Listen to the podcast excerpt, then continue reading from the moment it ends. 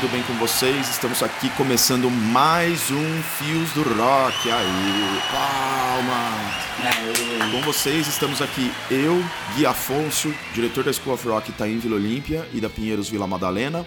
E comigo, claro, como sempre, tá aqui o outro fio do rock, Fábio Pisca. Fala, Fio. Oi, Fio. Tamo aí para mais um programa rock progressivo. Vamos lá. Exatamente. O de hoje agora é rock progressivo, né? A gente falou na semana passada um pouquinho é, sobre prog. E hoje a gente vai falar um pouco mais sobre isso. A gente vai entrar um pouco no detalhe de algumas bandas. É o segundo episódio de uma série de três, talvez três, talvez é. mais, porque a gente vai na semana que vem a gente vai pegar anos 80 para falar, né? Isso.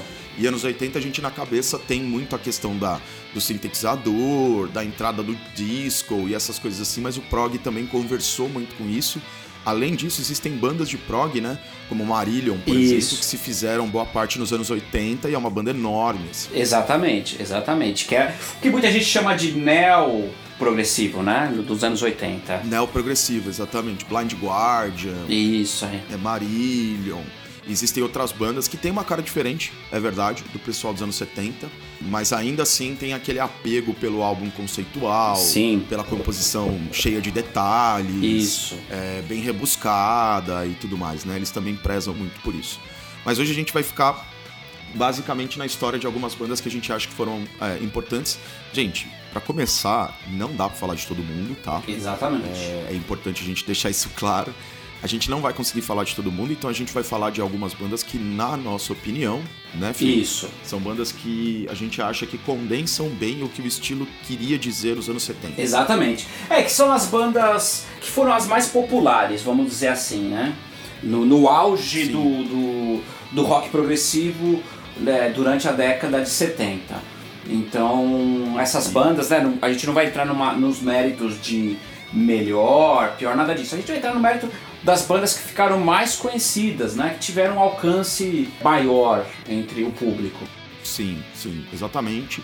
Existem, é, é importante também falar, mesmo nos anos 70, existem várias vertentes de rock progressivo. E aí você tem tanto vertentes que pegaram emprestado do Jimi Hendrix, e aí você tem um rock progressivo mais pesado, Seria, por exemplo, o estilo que a gente tem ali no Rush, por exemplo, né? Isso. Né? Que boa parte da discografia do Rush progressiva está nos anos 70. Em 1980 eles lançam o Moving Pictures, e aí do Moving Pictures em diante a gente tem outra fase do Rush. Isso. Dos Signals, né? Em Isso. diante. Mas até o Moving Pictures, o Rush é bem fincado no progressivo, só que tem aquele aspecto pesado, é. de som pesado, da guitarra distorcida, do Alex Lifeson. Isso. A gente também tem uma vertente do prog mais, digamos assim, som viagem, né? Que é a vertente do Yes, essa que a gente vai atender um pouco mais aqui. Mas a gente também tem o pessoal de Canterbury, o pessoal do Who, um outro lado do prog europeu que é mais underground. E também não vai dar tempo da gente falar aqui hoje, mas futuramente a gente vai entrar nesse assunto sim, que é um assunto muito interessante. Mas, de novo, hoje a gente não vai conseguir falar, hoje a gente vai ficar basicamente nas bandas Yes, Genesis, Emerson Lake and Palmer, Jethro Tull e King Crimson. Isso. E Floyd, né? Floyd a gente falou um pouco. E Floyd também, claro. Que a gente falou, a gente na verdade já falou um pouco na semana passada, né? No programa passado, né? Exatamente, exatamente. Então hoje a gente vai falar para vocês, indicar alguns álbuns, né, Isso. legais que a gente acha dessas bandas, umas coisas bacanas para vocês ouvirem para entender um pouco a cara do prog dos anos 70. Isso, exatamente. Exatamente.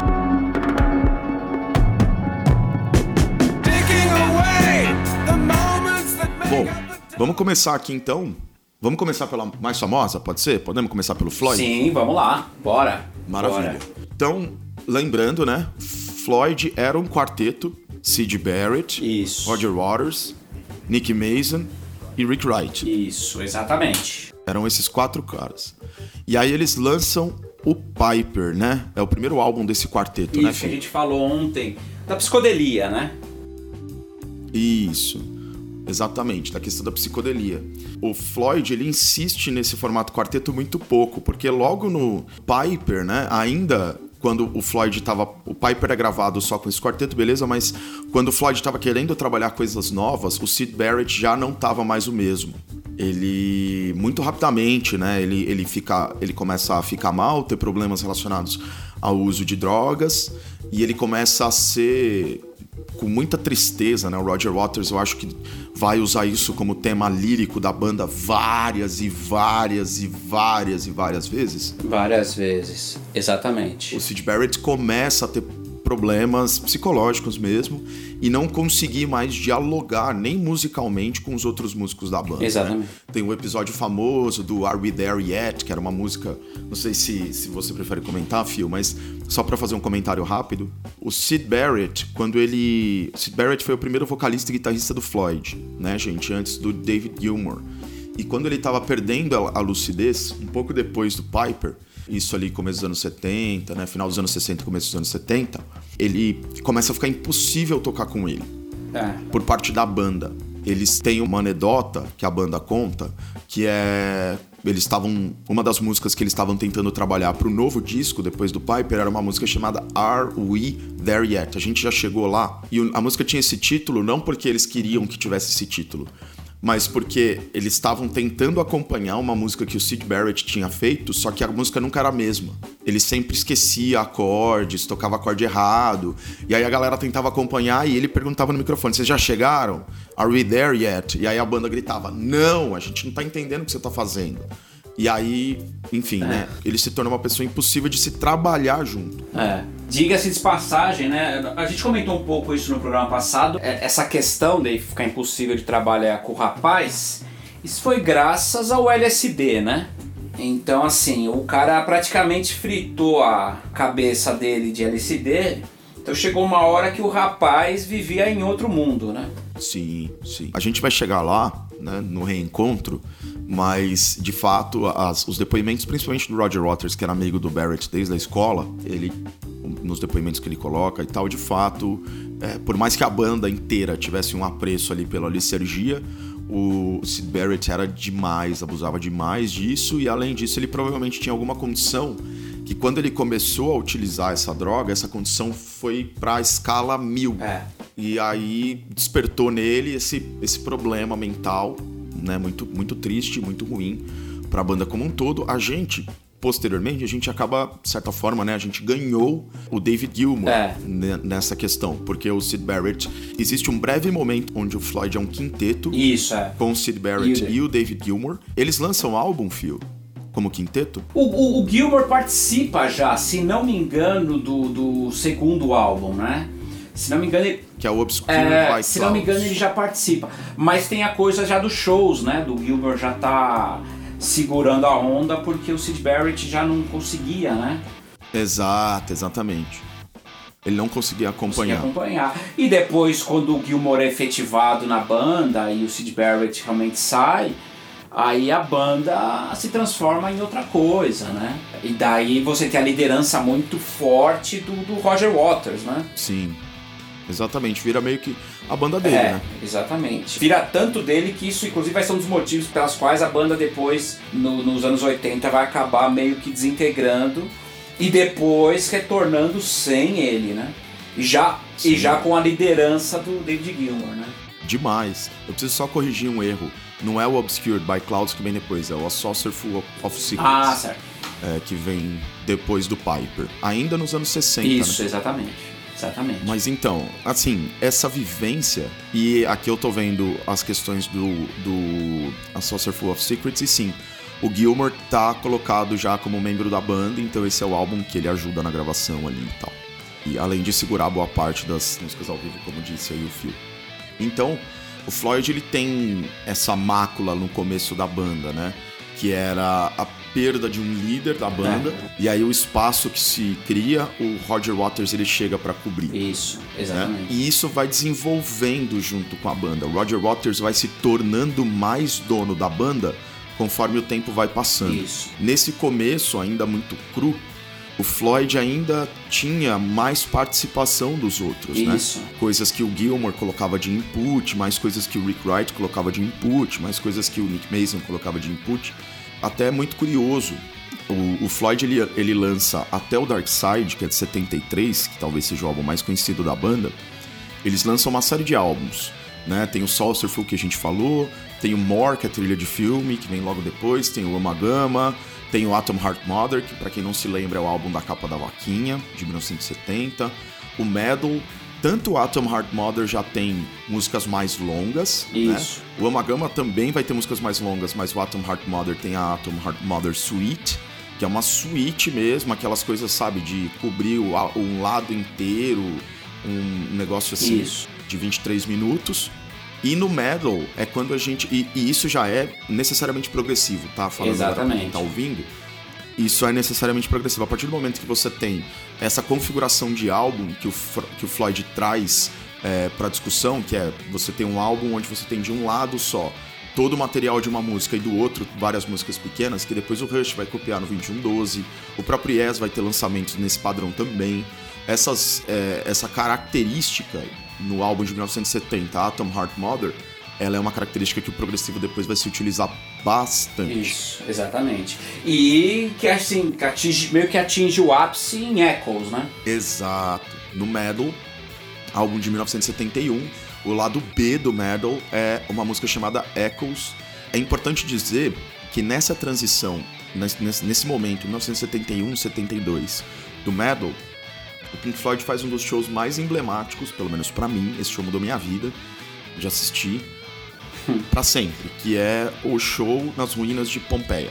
né? Eles levam os equipamentos Exatamente. e eles estão sozinhos dentro de um coliseu nas ruínas de Pompeia. Pompeia é uma cidade europeia que foi destruída por fuligem de vulcão, né?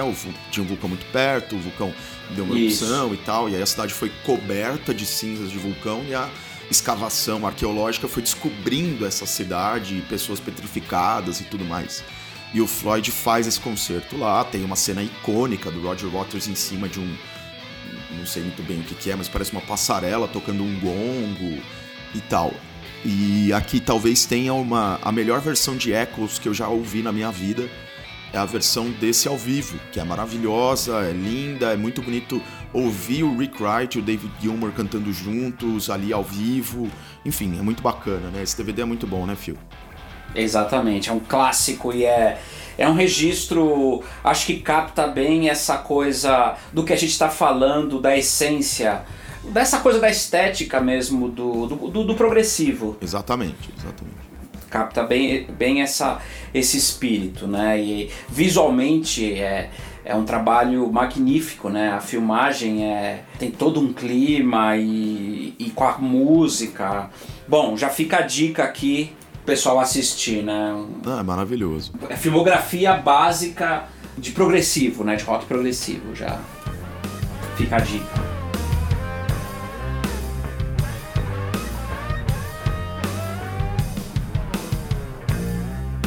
É nesse trabalho que a gente tem, entre aspas, né, a conclusão de uma primeira fase do Floyd, onde os músicos eram compartilhavam informações e trocavam informações de uma maneira mais livre, Isso. tanto entre eles, mas principalmente com o Roger Waters, que era o líder da banda. Então, até aqui, o Roger Waters estava aceitando bastante o input dos outros, ainda que as músicas mais longas ele assinasse, mas ele estava aceitando essa troca. A ideia do The Dark Side of the Moon, que já tem uma conversa direta com, o, com a situação Sid Barrett, né? Como, por exemplo, Brain Damage, é uma música que fala muito é, da condição do Sid Barrett e tal. É no Dark Side, aí é importante até deixar claro que existem documentários sobre o álbum, Roger Waters falando bastante sobre e tal. Nesse álbum já é um conceito inteiro É. dele. Ele pensa do começo ao fim como que o álbum vai se estruturar nas músicas, ainda que os músicos tragam ideias. Por exemplo, The Great Gig in the Sky, a progressão no piano é do Rick Wright. Foi ele Isso. sentou e tocou. É. Mas o conceito do álbum inteiro, as músicas se amarrando, músicas curtas, não tem mais épicos. De longas minutagens. As músicas mais longas têm 6, 7 minutos. Time, Money. Então, eles fazem um álbum que tem esse contexto agora um pouco mais comercial, digamos assim, porque você permite a veiculação em rádios, diferente do restante do prog que estava mais fincado dentro do que o Floyd tinha proposto no metal, ou seja, eu tenho algumas músicas curtas no meu repertório, mas o meu épico é 30 minutos, é 25 minutos. Então não dá pra nenhum rádio tocar isso, né? Precisa colocar propaganda no meio e tal. Então o Floyd já vai para um formato de músicas mais curtas, The Dark Side, e o Dark Side já também tem aquela corda que amarra a primeira música até a última música. Ele é uma coisa só. né? Você põe para ouvir do começo, ele vai se emendando e vai entregando e vai entregando e vai entregando e vai entregando conforme o álbum vai passando. Coisa que depois a banda vai usar no Wish You Were Here, no Animals e no The Wall também. É, exatamente. Os álbuns seguintes, né? Mas o Dark Side eu acho que marca muito essa segunda fase do Floyd, que é a, a fase dominada pelo Roger Waters mesmo. Onde as letras a gente tem claramente o que Roger Waters quer e onde a produção, por mais da ajuda do Alan Parsons, que é um cara sensacional, a produção é muito. tem um trabalho muito. assim, um, tem um Roger Waters muito envolvido. Como, por exemplo, em escolhas. para quem puder ouvir o Dark Side, mas eu acho que é um que tá na cabeça de todo mundo, tem umas frasezinhas, né? De uma galera falando assim e tal. Isso, exatamente. Né? E como que ele chegou nisso, nesse álbum? Ele pôs um gravador numa sala de entrevista, ele de um lado, uma outra pessoa do outro, várias pessoas foram chamadas, e ele começava fazendo perguntas do tipo: qual o seu nome? Quantos anos é, você tem? Aonde você isso, mora? Exatamente, é. Qual foi a época mais feliz da sua vida? E aí, nesse hall de perguntas, ele também incluiu perguntas do tipo: Você já brigou com a sua esposa? Você estava certo? Você tem medo de morrer? O que, que você acha que existe depois da morte? Isso até conversando com pessoas mais velhas. Uma das coisas mais lindas desse álbum é a abertura de The Great Gig in the Sky com a voz de um senhor, parece, falando: "Ah, eu não tenho, eu não tenho medo de morrer. Qualquer momento, beleza. A gente vem, a gente vai, é isso aí." E a música abre com isso para depois um improviso maravilhoso da voz, assim. E isso é conceito dele. Isso é o Roger Waters que assina. O próprio, a própria improvisação que ocorre na The Great Gig in the Sky, junto com uma cantora chamada Claire Torrey, a ideia por trás do improviso dela é dele. Com a música pronta, e aí fica a dica para todo mundo ouvir. Isso tem um documentário, né, Phil? Tem aquele documentário sobre o Dark Side Isso. e tal. Eles comentam bastante. É, é bem legal. É, também mais já, já fica outra dica do documentário, que é daquela série Classic Albums. Falando. Exatamente, tem do Paranoid, tem do, tem do Dark Side, tem uma série de Isso. álbuns. E aí ele pede, né, pra Claire, que é a menina que vai fazer a voz, é a mulher que faz toda a parte vocal da, da The Great Gig in the Sky depois dessa introdução que eu comentei. E ele fala para ela, ó, quando você entrar lá para improvisar, eu quero que você pense no seguinte: morte, destruição, fome, tristeza, depressão, qualquer sentimento nessa natureza. E eu quero que você coloque isso no teu improviso. É assim que o Floyd chega numa música tão perfeita quanto essa. Exatamente. Lembrando que esse álbum, né, a ideia, a ideia dele seria uma crônica da vida moderna, né? Sim. Né, a ideia das letras, né, falando é, sobre a vida mesmo, né? A, o dia a dia, falando sobre a coisa da as grandes cidades tal e então tinha essa ideia né do, do Roger Waters né sim e esse retrato né também é muito legal porque isso tá até na letra uma música como Time, por é. exemplo, é. é uma música que traduz o sentimento em inglês em relação à morte e o tempo. É. O álbum traduz esse sentimento em inglês mesmo, ele é muito inglês. Isso, é, né? exatamente. É, muito particularmente em inglês. Ele não dialoga com questões como globalização como os americanos dialogam, ele dialoga através de money que é um jeito diferente, né, de lidar com as Isso, coisas e tal. É, Tem é. todo um sarcasmo, uma crítica é, muito muito inglesa Assim, muito. É. Até um pouco Monty Python, eu diria, sabe? No sentido é, de ser o, o dedo na cara, mas com um lado um pouco cômico também. Isso, típico humor inglês. Típico humor inglês, exatamente, exatamente. E isso é muito bacana desse álbum também. Então, é um álbum que tem esse retrato, é um, é um conceito nele mesmo, é um álbum que se amarra, né? Isso. como a gente disse. E tem uma série de experimentações, tanto dentro do estúdio quanto fora do estúdio, que deixam eles mais. É, que deixa esse conceito mais claro. Foram essas questões que a gente colocou nesse cuidado do Roger Waters, né? Isso.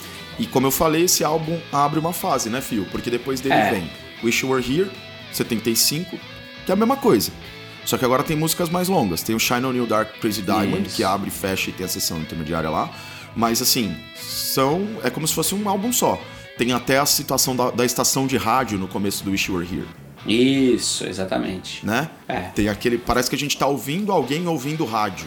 É. E aí no rádio que a pessoa tá ouvindo tem, tem Shine On You, que depois vai para Welcome to the Machine, que depois tem Have a Cigar, que depois tem Wish You Were Here. Ou seja, parece que a gente tá ouvindo alguém mudando estações de rádio É, mesmo, sabe? é. E esse é um outro álbum que eu acho maravilhoso, principalmente no que se refere aos, entre aspas, lado B, que são Have a Cigar e Welcome to the Machine. Porque eles traduzem uma hipótese é, do Roger Waters. Esse álbum é um álbum, né, declaradamente, é uma, é uma homenagem para um, um amigo. É.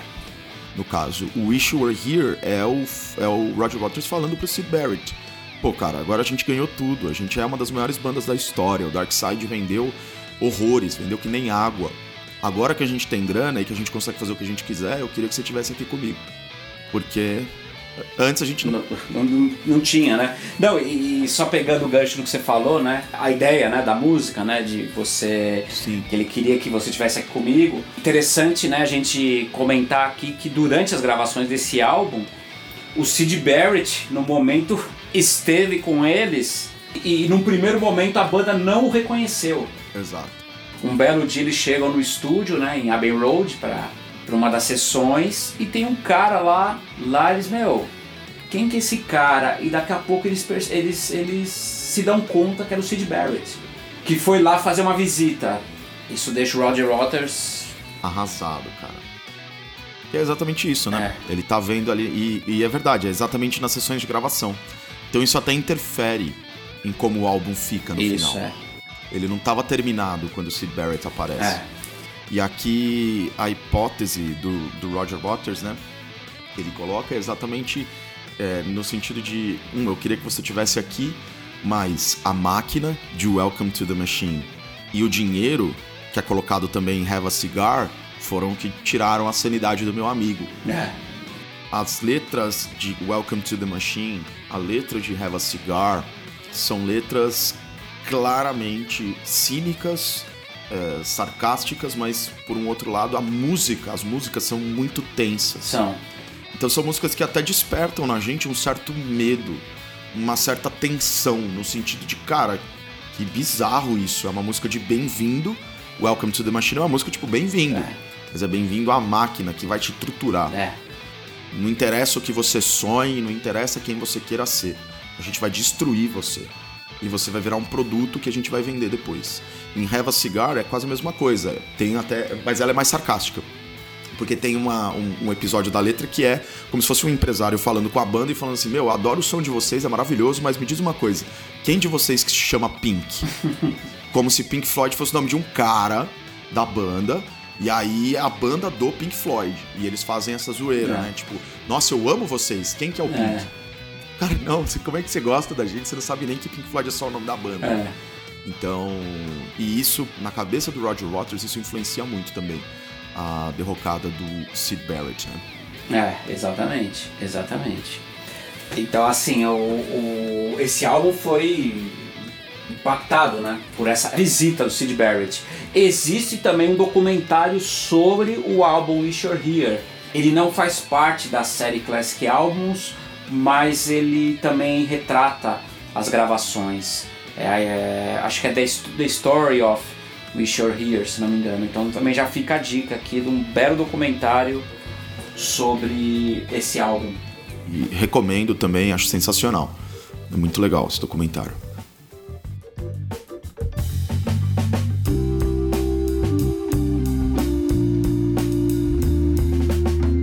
Bom, acho que de Floyd, bom, depois teremos o Animals, né, Phil? Sim. Tem dois álbuns, é difícil, né? Porque Floyd é uma banda que, que movimenta muito a história do rock e é uma banda muito particular, né? É. Um álbum como The Wall, por exemplo. É. É, a gente teve o Animals depois, que também é um álbum que segue um pouco do modelo do Wish You Were Here, mas agora ele é mais diretamente associado à, à questão crítica. O Animals é um álbum muito crítico. Isso. Muito crítico. Todas as músicas são muito críticas. Críticas ao sistema, críticas à ganância, críticas à politicagem. É, o, o Floyd também sempre se colocou, o Roger Waters em si sempre se colocou como uma pessoa antifascista, é, antinazista. Ele sempre se colocou muito dessa forma. Até foi por conta da eleição do Bolsonaro, né? Ele veio fazer show aqui, todo mundo deve se lembrar do episódio em que ele coloca o Bolsonaro e as pessoas vaiam e tal, mas na real a galera não entende muito a história dele, porque em todas as vezes que ele teve oportunidade de falar sobre política, ele se colocou como uma pessoa antinazista, antifascista, anti-extrema direita. É. Ele sempre se colocou dessa forma. Exatamente. No Animals, esse instinto político do Roger Waters tá muito na flor da pele, Isso. tá muito atacado. A gente tá numa época, né, 77, o punk ele, ele abre na Inglaterra mais ou menos nessa Isso, é, tá. segunda metade dos anos É. 70. O punk abre por quê, gente? Greves, fome, desemprego, baixa qualidade de vida. O Animals, que o Roger, Water, o Roger Waters escreve as letras, está olhando para essa Inglaterra também. É. É a mesma Inglaterra. É a é a Inglaterra que fomenta os Sex Pistols, fomenta o Animals. né? Exatamente. Os mesmos protestos, a mesma sensação de raiva e de impotência tá aqui também. Só que do jeito prog, de olhar para as coisas. Diferente do jeito punk. Isso. E depois, né, Fio, o, auge dessa coisa. Dessa fase Roger Waters, né? A gente tem com The Wall ali em 79, é, fechando a, a década de 70. Sim. Já que a gente vai falar sobre esse período no programa de hoje. Aí a gente tem o The Wall, né? Bom, aí era o, o domínio né, do Roger Waters e, e toda a coisa dele mesmo, né? É, da- por conta do, dos traumas, a coisa da guerra, o fato do pai dele. O pai dele morreu, né? Na, na guerra tal. Isso fez virar um antinazista, antifascista, porque ele culpa muito essa guerra. A morte do pai, com certeza, ele tem razão. Tem muito a ver, né, com essas circunstâncias. É, exatamente. E é o álbum de que também, quando a, a banda mesmo, né, tem uma ruptura muito grande, né? é, Sim. na- nas sessões, eu Ah, acho. o Rick Wright sai da banda, né? Isso, exatamente. Aliás, acho que ele, ele- se não me engano, ele é demitido pelo, pelo Roger É? Waters, né? É. Se não me engano. E olha que engraçado, né? Porque depois o único que ganhou grana na turnê do The Wall foi o, o- Richard Wright. Porque ele entra na turnê como músico contratado, né? E, e a turnê, na verdade, foi muito pequena. Foram poucos shows, porque era aquela produção Sim. que na época Era era caro caro, demais. e aquela produção de construir o muro e acabou que a turnê acabou sendo inviável, né? E, e eles acabaram não ganhando grana. E o Richard Wright, como foi contratado como músico já, já fora da banda, acabou que foi o único que ganhou grana, né? Dos quatro naquela ocasião, né? Mas depois o Roger Waters veio revisitar aquele show de Berlim e depois na turnê The Wall e daí na turnê ele correu o mundo todo, é uma das turnês mais lucrativas da história e bom, aí já é outra também é outra época, outra outra fase, né? Então, outra É fase. tão tenso isso, essa questão que separou a banda no The Wall, que mesmo depois que o Roger Waters baixa a bola e fala, gente, eu tava errado, a banda não volta. Ainda com o Rick vivo, É. eles voltam pra fazer o Live 8, é, 2005, né, Phil? É, 2005. Fazem, acho, seis músicas juntos e acabou. E é isso. E ninguém vai trampar com ele mais. O Gilmore depois, quando a turnê do The Wall tá passando pela Inglaterra, o Gilmore faz o solo, né? De Comfortably Numb. Tem um show que o Isso. Gilmore participa e faz o solo. Cara, imagina tá nisso. Nossa, é, exatamente. Mas é maravilhoso, assim, e tal. E o Gilmore aparece pra fazer o solo de Comfortably Numb, que é a composição que ele participa, por conta do solo. Porque o Isso. Roger Waters assina o álbum inteiro. O álbum é dele. Algumas coisas são coescritas com outros músicos, porque o cara ajudou a fazer o solo e não pode falar que o solo é dele. É, Mas o álbum é dele. Então, o The Wall, né, como um todo, assim. Tem o filme, pra, quem, pra quem quiser assistir, mas eu recomendo muito, pra quem for assistir o filme, que escute o álbum primeiro com as letras. E É. dê uma pesquisada, o Wikipédia tá valendo, mas dê uma pesquisada no roteiro, no É. contexto, no enredo do que ele quer tratar. Porque o The Wall é uma história é. mesmo. É uma história de alguém que tem a fama, tem o dinheiro, tem tudo, se fecha e depois obrigatoriamente tem que se abrir. é. Então, e, e ele é um álbum inteiramente do Roger Waters, sobre o Roger Waters, é, sobre a vida dele, sobre a estrutura que ele conseguiu construir com Floyd, enfim, sobre as viagens dele, é tudo, é tudo relacionado a ele. E aí ele basicamente não, não tinha como a banda continuar depois, né? É. Se o cara quer tomar todo esse controle, meu, o que, que os caras vão fazer depois? Viraram um bando de músicos contratados mesmo. Exatamente. Não, e depois fica insustentável, né? Fica insustentável. Sustentável e, e depois vai ter o Final Cut, que daí, como já é nos 80, a gente pode retratar no, no próximo programa, né? Sim, sim, sim. Que seria o último álbum do Floyd com Roger Waters, mas na verdade ele é mais um álbum solo dele do que um álbum propriamente dito do Floyd, né? Mas daí, Daí é uma, outra história. Exatamente.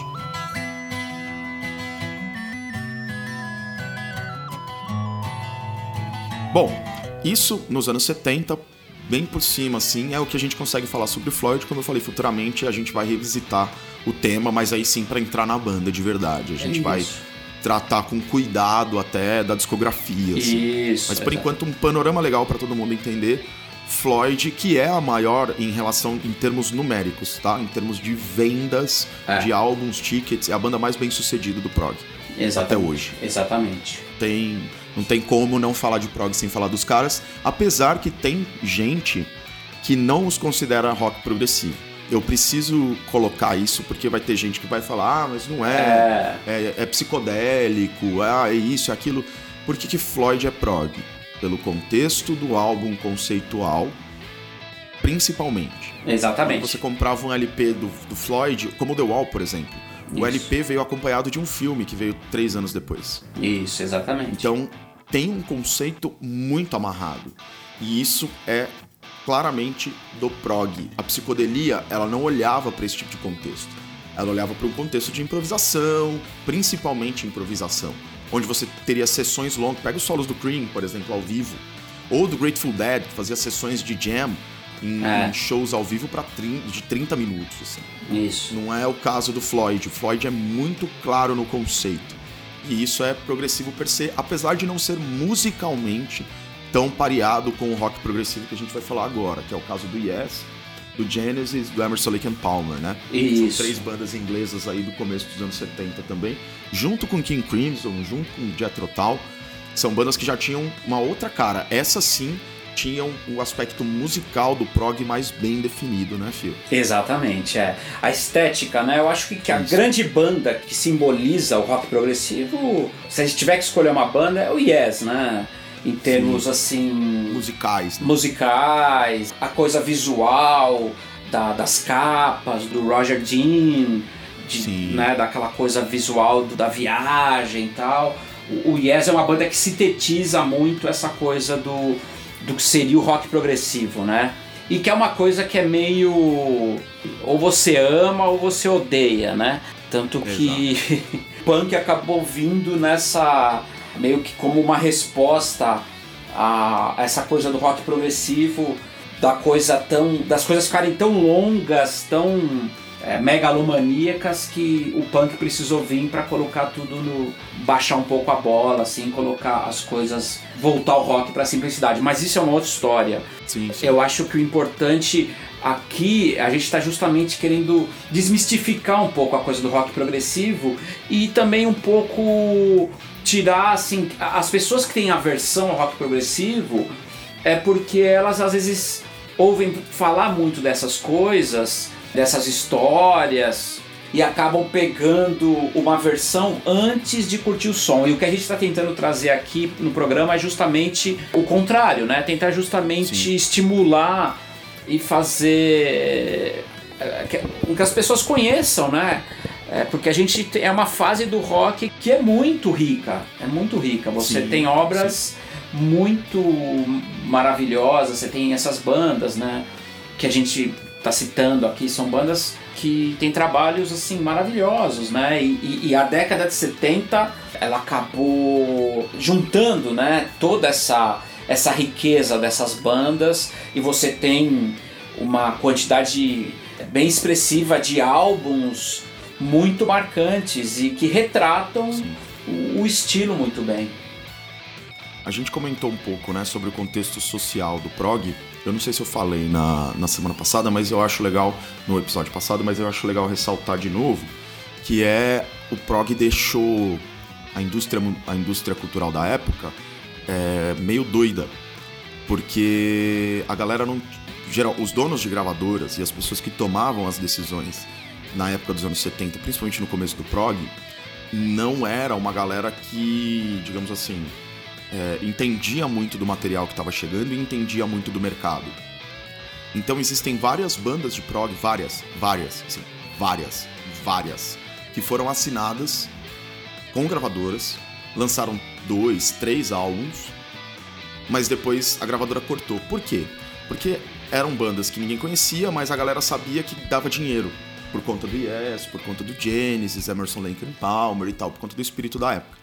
E aí os caras, se tivesse alguma música que parecesse com isso, eles assinavam.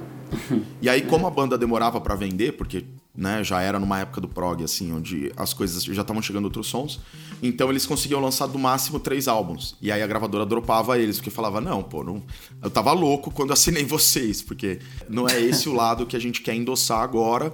E demorou um pouco para a indústria cultural entender o prog. Por isso que a gente tem uma época tão prolífica porque meio que qualquer banda que falasse naquela terminologia, naquele, naquele sotaque, a indústria cultural absorvia. E por isso, essa, todas essas bandas que a gente citou, é. Yes, Genesis, Emerson, Lake Palmer, Jethro Tull, King Crimson, Gentle Giant e outras bandas uh, afim, são bandas que se beneficiaram muito desse espírito da indústria.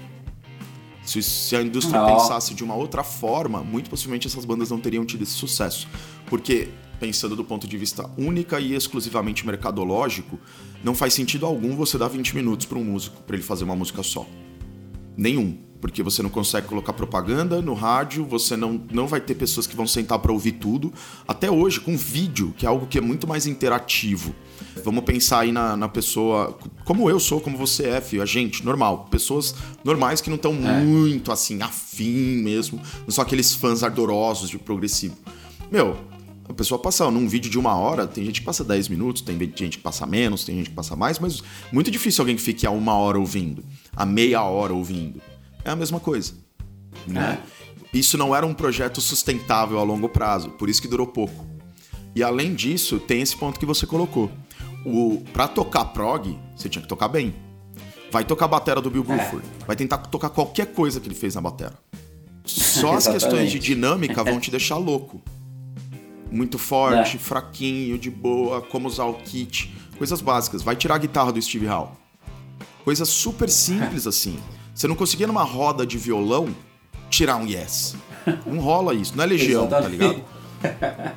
é. Então, então, tipo, pô, é foda, né, velho? Aí por isso que a galera vem, o pessoal do punk, a gente vai falar disso depois outro dia. É. Mas o Yes é uma banda que encapsula muito bem isso, exatamente por conta do que você falou, filho as capas, mais é. as músicas, mais as vestimentas, mais os cenários de show, todos esses. O Floyd fez a mesma coisa, tá? A gente tava falando do The Wall. O The Wall é isso. É a turnê, é o álbum que vira é. turnê, que tem a capa, e aí o Roger Waters tem, tem a questão da vestimenta, tem tudo isso, né? Mas o Yes ele vai, ele vai por esse caminho e ele cria um espaço nesse caminho, junto com o Genesis, que é outra banda que faz exatamente a mesma coisa, junta as capas com as roupas, principalmente do Peter é Gabriel, que era um, exímio exatamente. ator, né? Era um cara, é. assim, muito performático. E é um cara muito performático. Eu me lembro. Cara, e é legal, o Peter Gabriel é um cara tão sensacional. Se você for na carreira solo dele, é maravilhoso. Sledgehammer, por exemplo, uma música que ficou extremamente famosa com ele, é maravilhosa. É uma música super bem composta, Exatamente. as linhas vocais são maravilhosas. É, digamos assim, é um Sting da, da geração anterior, né?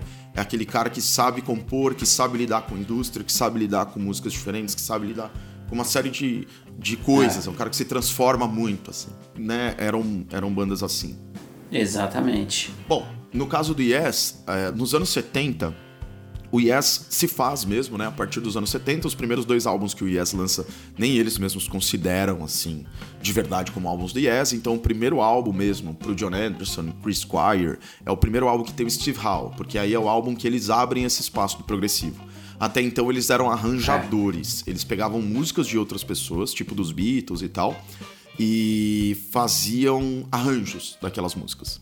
Agora, no, no The Yes Album, não no As Album, todas as composições são deles e a gente já tem dois épicos, um que abre e o outro que fecha. Yours is No Disgrace Isso. e Perpetual Change. São músicas longas, são músicas com estruturas diferentes, bem definidas, e já tem a cara Yes. Que depois ainda não tem Roger Dean nessa época, no The Yes Album, e também não tem o Rick é. Wakeman, que são dois membros Isso. muito importantes para a consolidação do conceito, que chegam no Fragile, que é o álbum que tem Roundabout, né? Quem não conhece Roundabout. Vou até pedir para o nosso editor colocar só aquele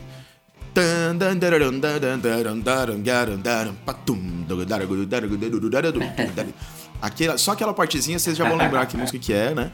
Todo mundo conhece, é. chegou a ser trilha de, de desenho, acho que infantil, ou um jogo infantil, eu não sei exatamente. Eu sei que Roundabout agora há pouco, há pouco tempo atrás voltou à tona por conta disso. Tá em algum, algum produto infantil, um comercial, alguma coisa assim. Mas é o álbum que tem Roundabout e é um álbum muito curioso. Por quê?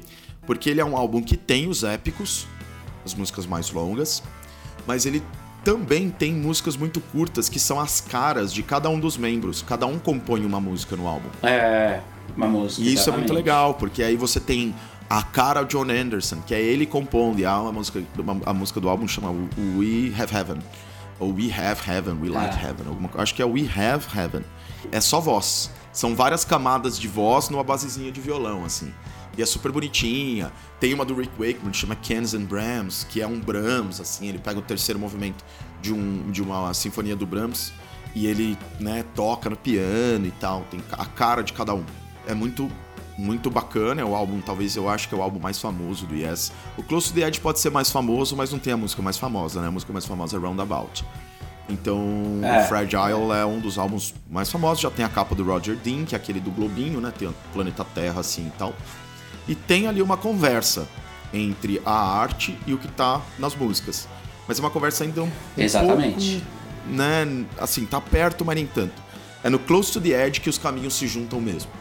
Quando a letra da música junta com a parte musical mesmo em si, de estruturação, que se junta à questão visual do álbum, já que Close to the Edge, a música Close to the Edge, é, é, baseada na história de um livro do Hermann Hesse, chama Siddhartha, que é a história como se fosse uma história ficcional do Buda.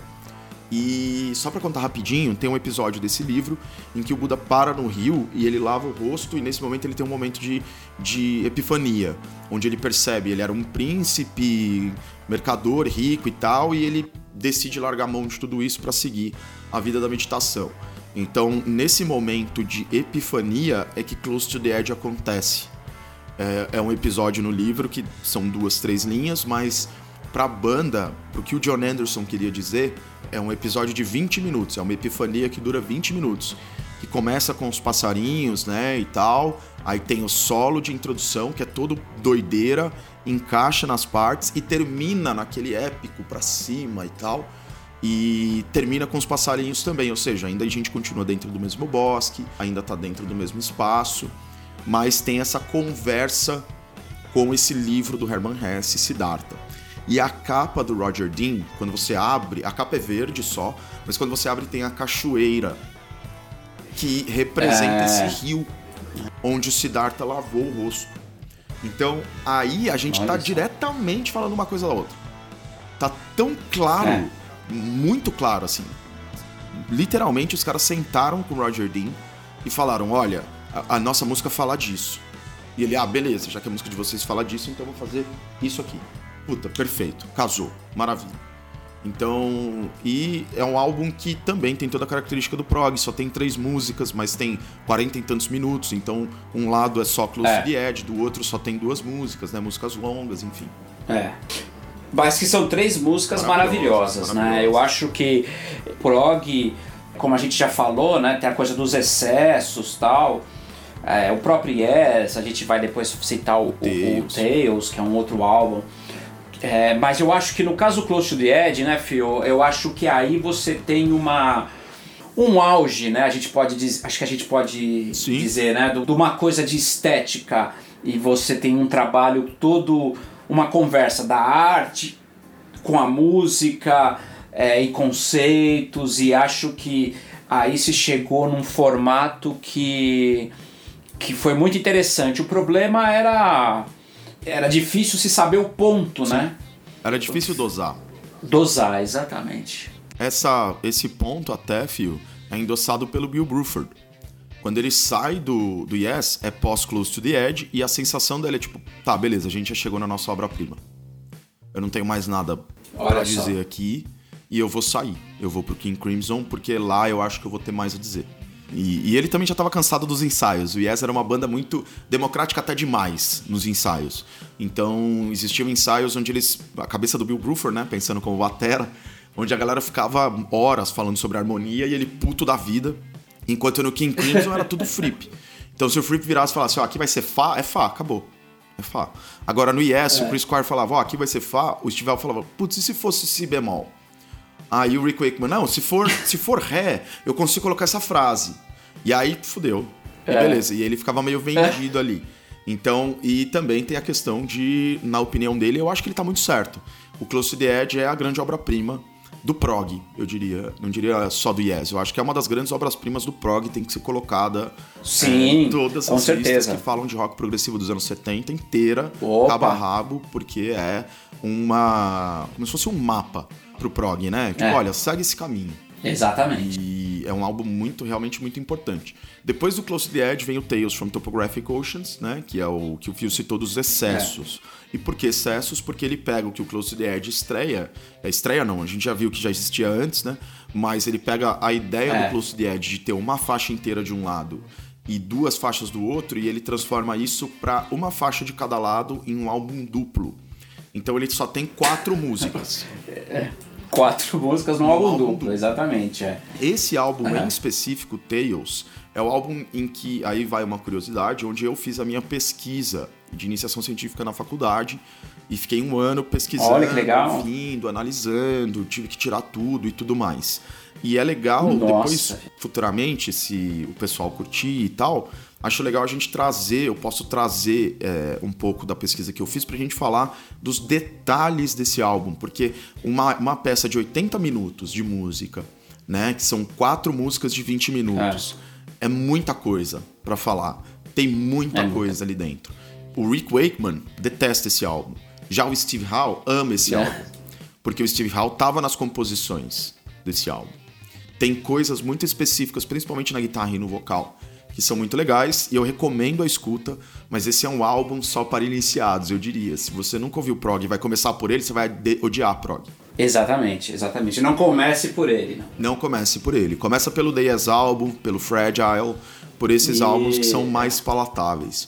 O Tales é um álbum difícil. E até o que veio depois é de boa. O Relayer, que vem logo depois do Tales, é igual o Close to the Edge uma música de um lado, duas do outro, as três músicas são maravilhosas.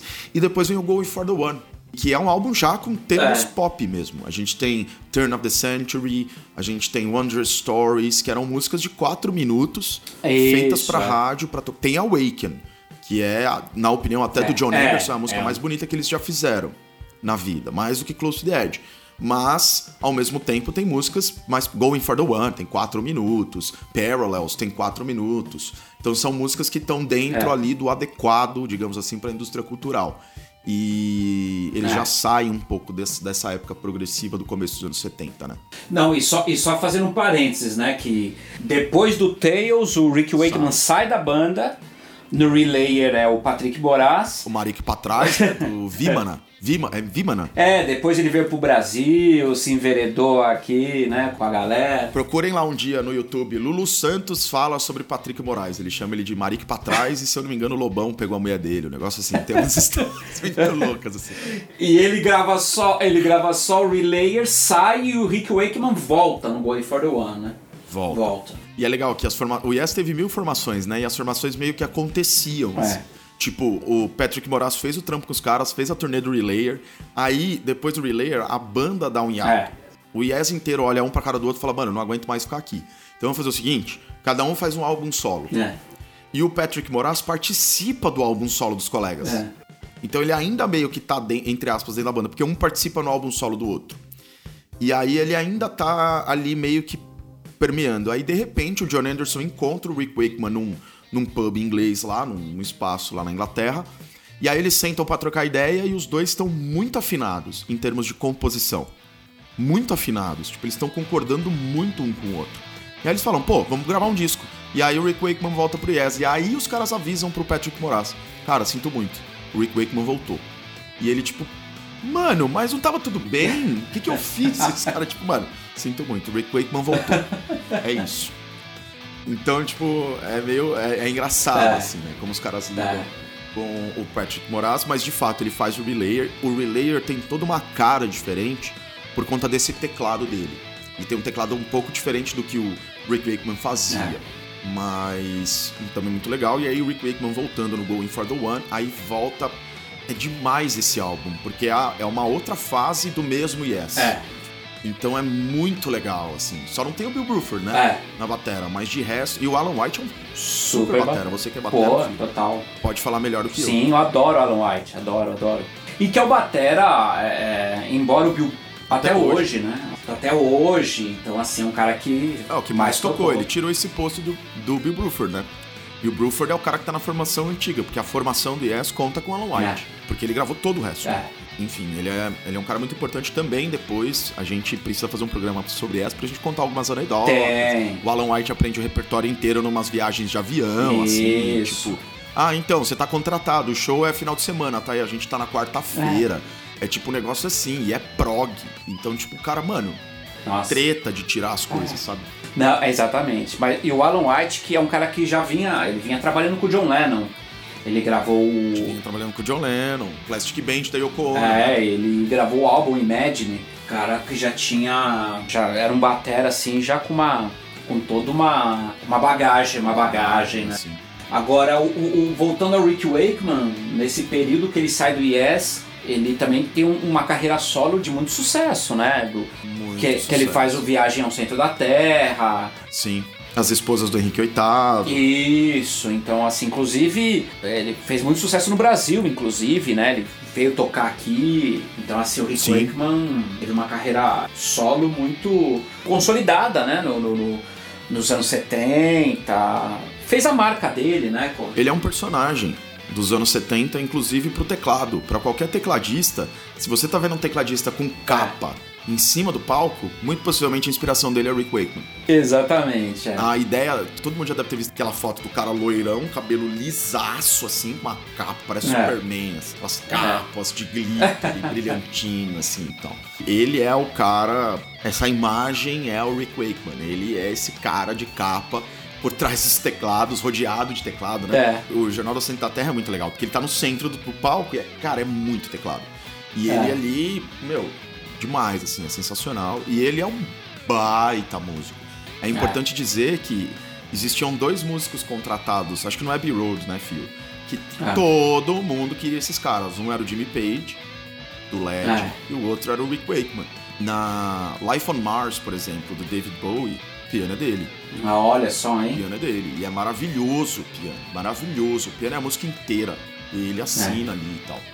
Claro, depois a gente entra mais nesse assunto do Rick Wakeman, mas o Yes nos anos 70 foi mais ou menos isso. Isso. Eles é. chegam no prog, eles levam o prog ao auge, e aí quando o prog deixa de ser a questão estética, né? É. A proposta estética da época, eles também transitam. Eles é. não vão pro punk, mas eles também não. transitam. É, eles tentam se adequar ali um pouco às mudanças, até porque, como eles representavam muito a coisa do estilo, eles acabaram sendo uma banda muito.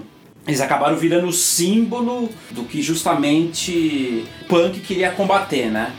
Era mais Sim. ou menos isso, né? A coisa da megalo megalomania do, do prog, né? É, dessa estética toda, da capa, dos mil teclados, de eles toda são, essa coisa. É, eles são a representação do excesso. É a representação do excesso, isso, exatamente.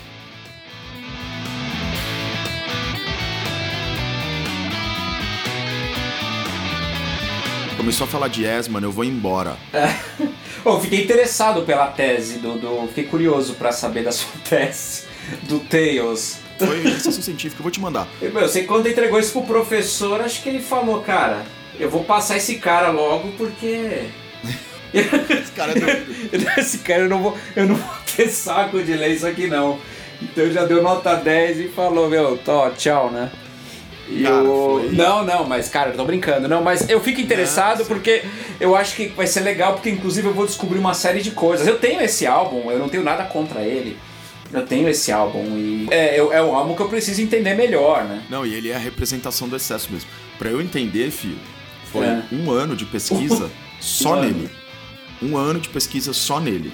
para que no final desse ano eu tivesse é, base para falar o que eu falei. É. Então é uma pesquisa que durou um ano e assim, eu memorizei as quatro músicas, todos os pontos, todos os lugarzinhos assim. E eu tinha uma mania de tipo, vai, eu vou ia pegar um busão, o busão dava 20 minutos, eu começava a tocar, tipo, sem ouvir o fone, né? Só na minha cabeça. Eu começava a tocar uma música. E aí é. eu ia, eu ia, eu ia, eu ia, eu ia, eu ia, eu ia, eu ia. E eu tentava no final da, da viagem, tipo, a música ter terminado na minha cabeça. Pra eu memorizar elas. Nossa, cara. E aí, doideira. cara, assim, é um dos álbuns mais maravilhosos que eu já ouvi, tá? É. Na minha experiência, assim. Ele demorou pra, pra entrar, mas quando entrou, pra mim é melhor que Close to the Edge, mudou minha vida, assim. Total. Mudou minha vida. Mas eu sou muito fã de Yes, eu não conto, tá ligado? Tá, tá, tá. Quando é comigo, não conta. Tá. Começa a falar dos caras, velho, eu vou muito embora. E ainda tem um monte de coisa para falar. Por isso que eu queria, depois, futuramente, a gente fazer um programa só sobre o Yes. É.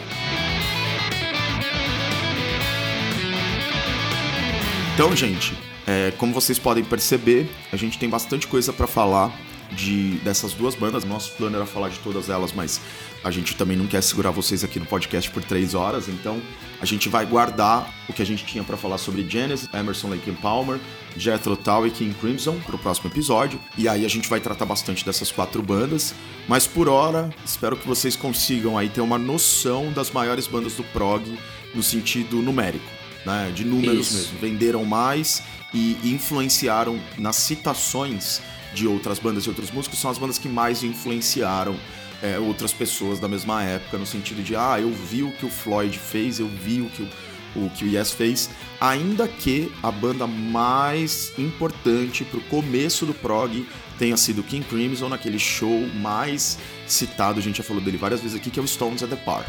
São eles que no parque se apresentam, tocam In the Court of the Crimson King. Aliás, é, eles tocam esse álbum inteiro, mas principalmente tocam 21st Century, Kids White Man.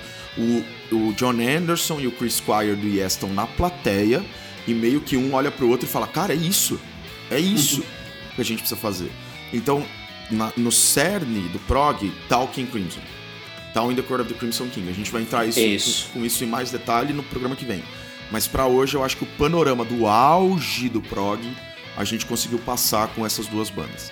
Claro, semana que vem a gente vai falar do Jethro Tull e, a, e o Ian Anderson, né? o Isso. flautista, que é um personagem, assim. Exatamente. Né, e tal. E, e, o próprio Michael, Michael Barr, né? Que é o guitarrista e tal. Mas semana que vem tem mais.